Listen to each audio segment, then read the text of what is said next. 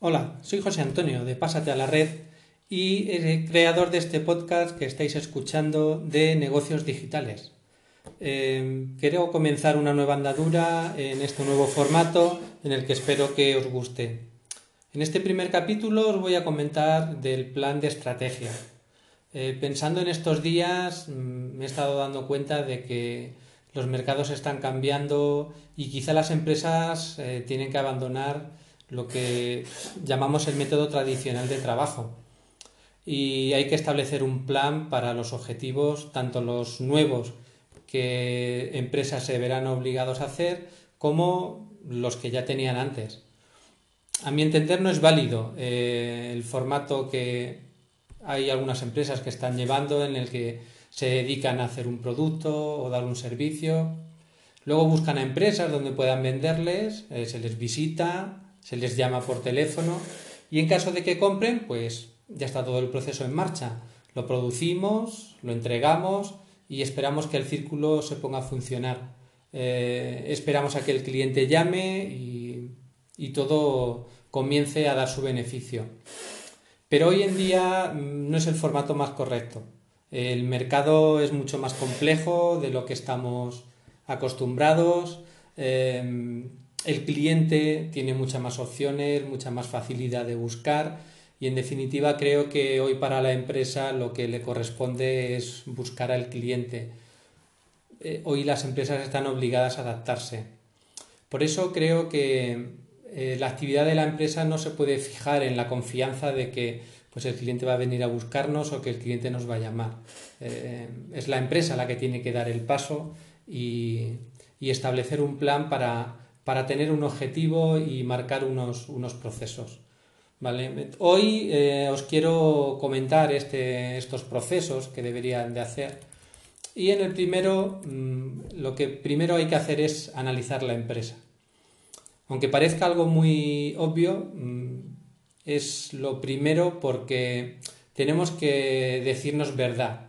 Eh, tenemos que saber dónde estamos, cuál es el objetivo que hemos marcado, y cuál es nuestro punto de partida.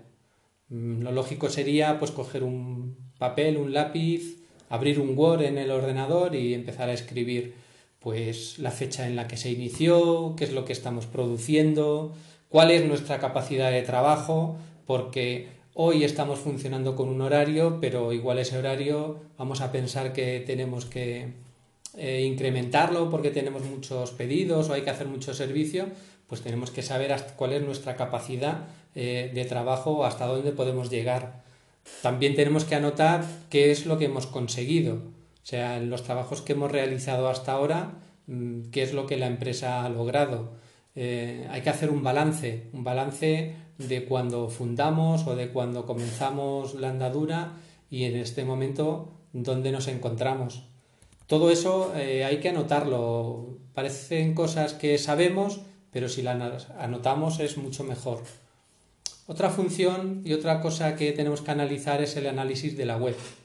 Eh, yo entiendo que la mayoría de los negocios tienen una página web y si no, pues indudablemente hace unos meses eh, deberían de tenerla. Hoy tienen que tenerla sí o sí. Hoy sin una página web en la que tu empresa, tu producto, tu servicio mm, no, se pueda mostrar, eh, el negocio está perdiendo mucha capacidad. Entonces, cuando tengamos la web, tenemos que analizarla, y si la tenemos, en, eh, en que sea en su usabilidad, es decir, que sea fácil de manejar, que cargue más o menos con cierta rapidez, porque en ocasiones también depende de los navegadores que el público está usando, pero sobre todo que cargue con cierta rapidez y que sea, que sea útil, que los menús no, no, despisten a la gente y que a los usuarios les quede claro qué, es lo que hacen. Tienen que ser visibles. Eh, visibles eh, nos referimos a cualquier tipo de dispositivo. Visibles en cuanto a que se vean bien en un ordenador, en una tablet y sobre todo, y hoy en día más que nunca, en un móvil, porque la mayoría de las visitas a Internet se producen desde un móvil. Hay que cuidar la imagen, no hay que poner imágenes borrosas, vídeos que no tengan calidad. Mm, Eso hay que cuidarlo mucho y los formatos de los menús eh, que sean tradicionales, no nos compliquemos en menús que sean muy bonitos y que pero que despisten al público. Y por último, o de las últimas cosas que hay que destacar es que es imprescindible eh, lo que llamamos los chatbots. En definitiva, es el robot en el que mm, el público que visita nuestra web puede hacer un clic y automáticamente puede enviarnos un mensaje. Hay muchos, pero hoy en día es muy fácil de utilizar el, de instalar el WhatsApp y al final es algo que tenemos todos encima, disponible en cada momento y que es una muy buena opción.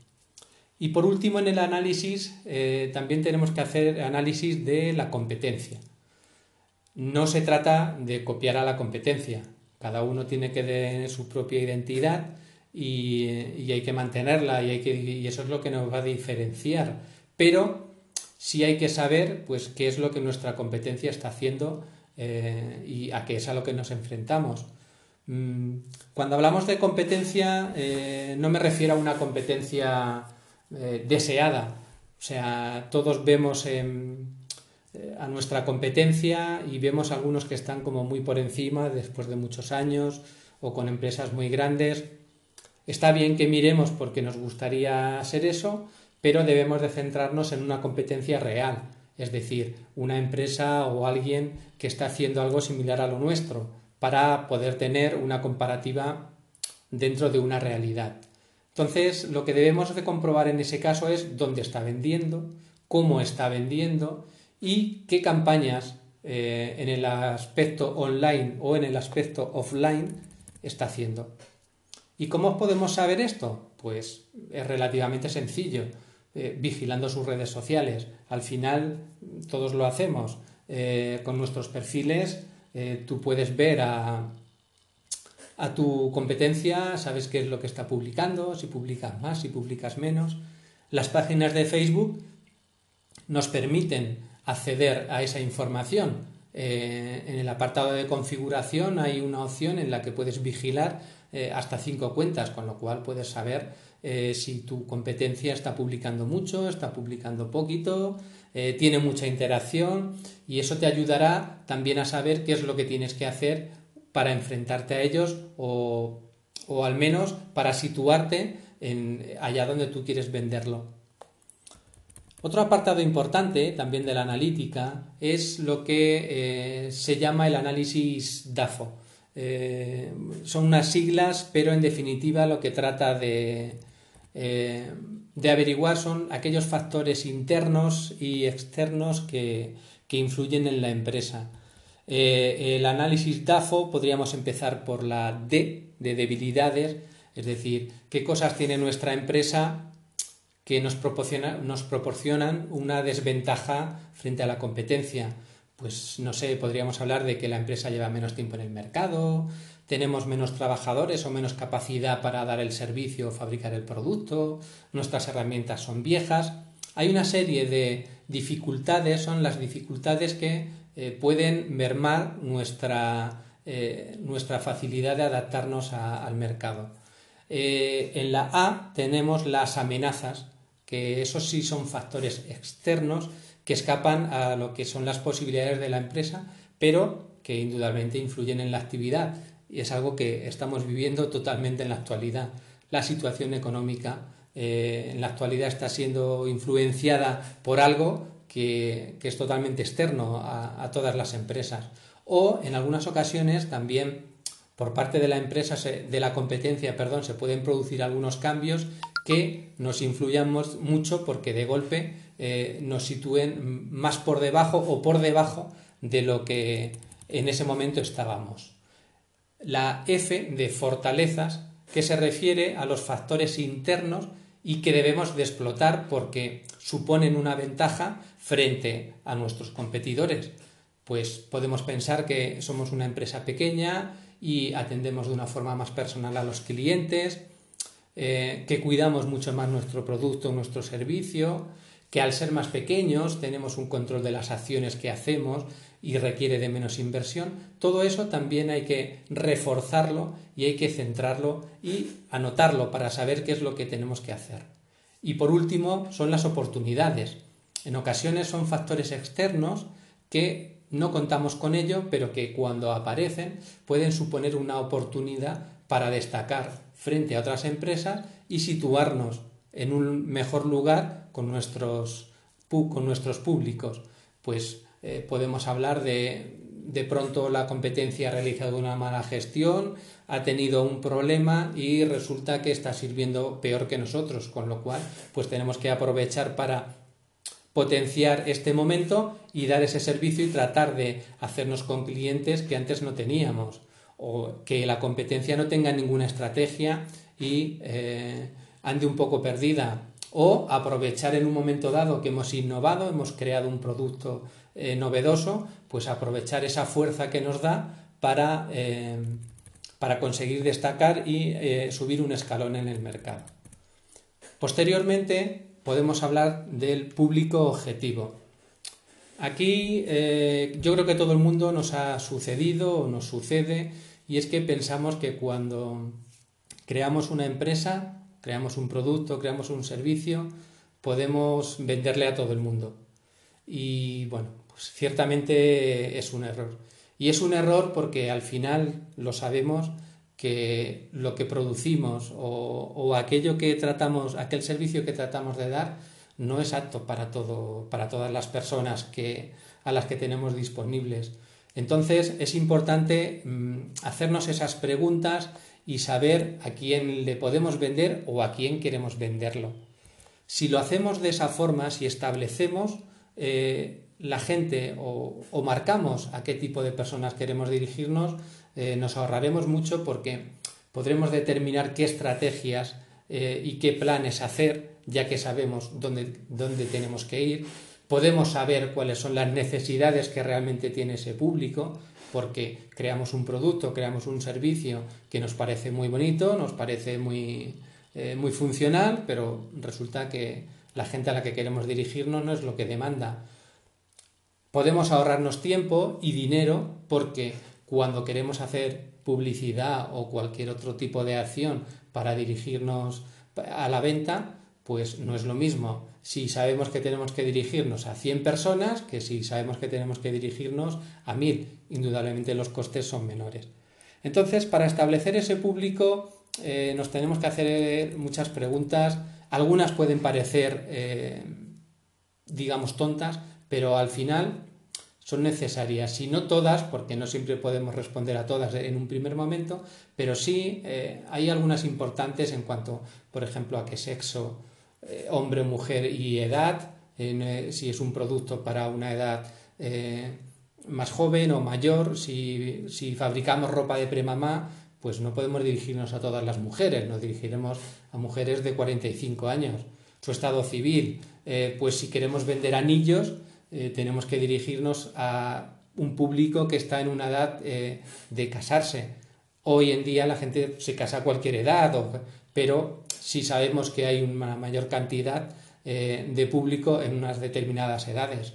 El nivel de estudios, si lo que estamos ofreciendo es un curso en el que se requiere un determinado conocimiento en matemáticas, pues indudablemente hay gente a la que no es necesario que nos dirijamos porque no lo va a querer hacer o un nivel económico. Si vendemos un coche con un precio medio alto, pues no podemos dirigirnos a un público en el que su nivel de trabajo, eh, su capacidad de, o sea, su sueldo es un sueldo bajo.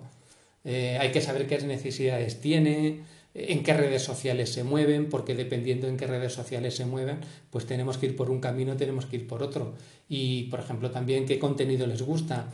Eh, no sé si supiéramos que les gusta, si venden vino, pues tenemos que dirigirnos a gente que esté interesada en el vino. Nosotros podemos vender vino, pero al que le gusta la cerveza o al que no le gusta el alcohol, pues indudablemente no podemos venderle. Entonces todas estas preguntas pueden parecer un poco livianas, un poco sin sentido, pero al final cuando vamos profundizando eh, siempre, tienen, siempre le encontramos el porqué. Y por último hoy os quería hablar de los objetivos, de qué objetivos eh, tenemos que marcar eh, cuando creamos una estrategia o creamos un plan. Eh, aquí vamos a hablar de los objetivos SMART. SMART son siglas y en las que tenemos que marcarlos para que sean objetivos específicos en el sentido, perdón, de que deben ser objetivos concretos. Es decir, mm, hay que vender para una cantidad determinada en cada zona. De esta manera, tenemos que eh, marcarlos en tenemos que marcarlos eh, en una cantidad, en una cifra, algo en lo que sea específico de lograr. Tienen que ser medibles, medibles para que podamos analizarlos y podamos ver si se cumplen o no se cumplen. Tienen que ser alcanzables. Eh, no podemos marcarnos unos objetivos que de un inicio sabemos que no vamos a poder cumplir. Sobre todo porque al final probablemente nos desmoralice y eh, nos haga no cumplir lo que realmente podemos. Tienen que ser relevantes, relevantes en, eh, el aspecto de que tienen que ser unos objetivos que estén relacionados con la, con, la actividad que tenemos. No podemos marcarnos unos objetivos con un producto que hemos pensado que igual podemos hacer. No, tienen que ser relevantes, que sea un objetivo con lo que actualmente estamos haciendo o ya tenemos preparado para hacer. Y temporales, temporales porque tienen que estar, eh, establecer un tiempo. No podemos establecer un objetivo eh, como ya lo conseguiremos, sino que hay que establecer un objetivo para ese día, para esa fecha. ¿Por qué? Porque llegado a esa fecha mm, ya comprobaremos si puede, si lo hemos logrado, si hemos logrado una parte, si nos han faltado dos meses o mm, tenemos que hacer algunos cambios. Pero de otra forma, si no lo acotamos, nunca lo podremos hacer. Y bueno, pues eh, en esta primera parte eh, os quería hablar de estos apartados y en el siguiente capítulo desgranaremos ya el tema de estrategias, de redes sociales y nos centraremos un poquito más en qué es lo que tenemos que... Eh, qué camino tenemos que marcar para estos objetivos que ahora nos hemos establecido. Gracias por estar ahí y espero veros en el siguiente. Cualquier mensaje o cualquier consulta podéis dejármela en el email hola arroba o cualquier información que necesitéis y queráis ver en mi web www.pasatealared.com. Gracias y hasta la próxima.